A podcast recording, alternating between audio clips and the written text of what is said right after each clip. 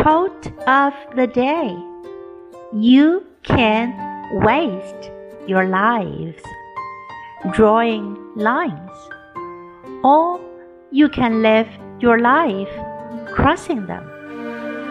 By Shonda Rhimes，你可以浪费你的生命划线自限，你也可以跨越限制过好人生。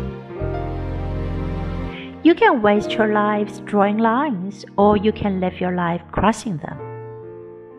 Word of the day line line 思想或行为等的界限。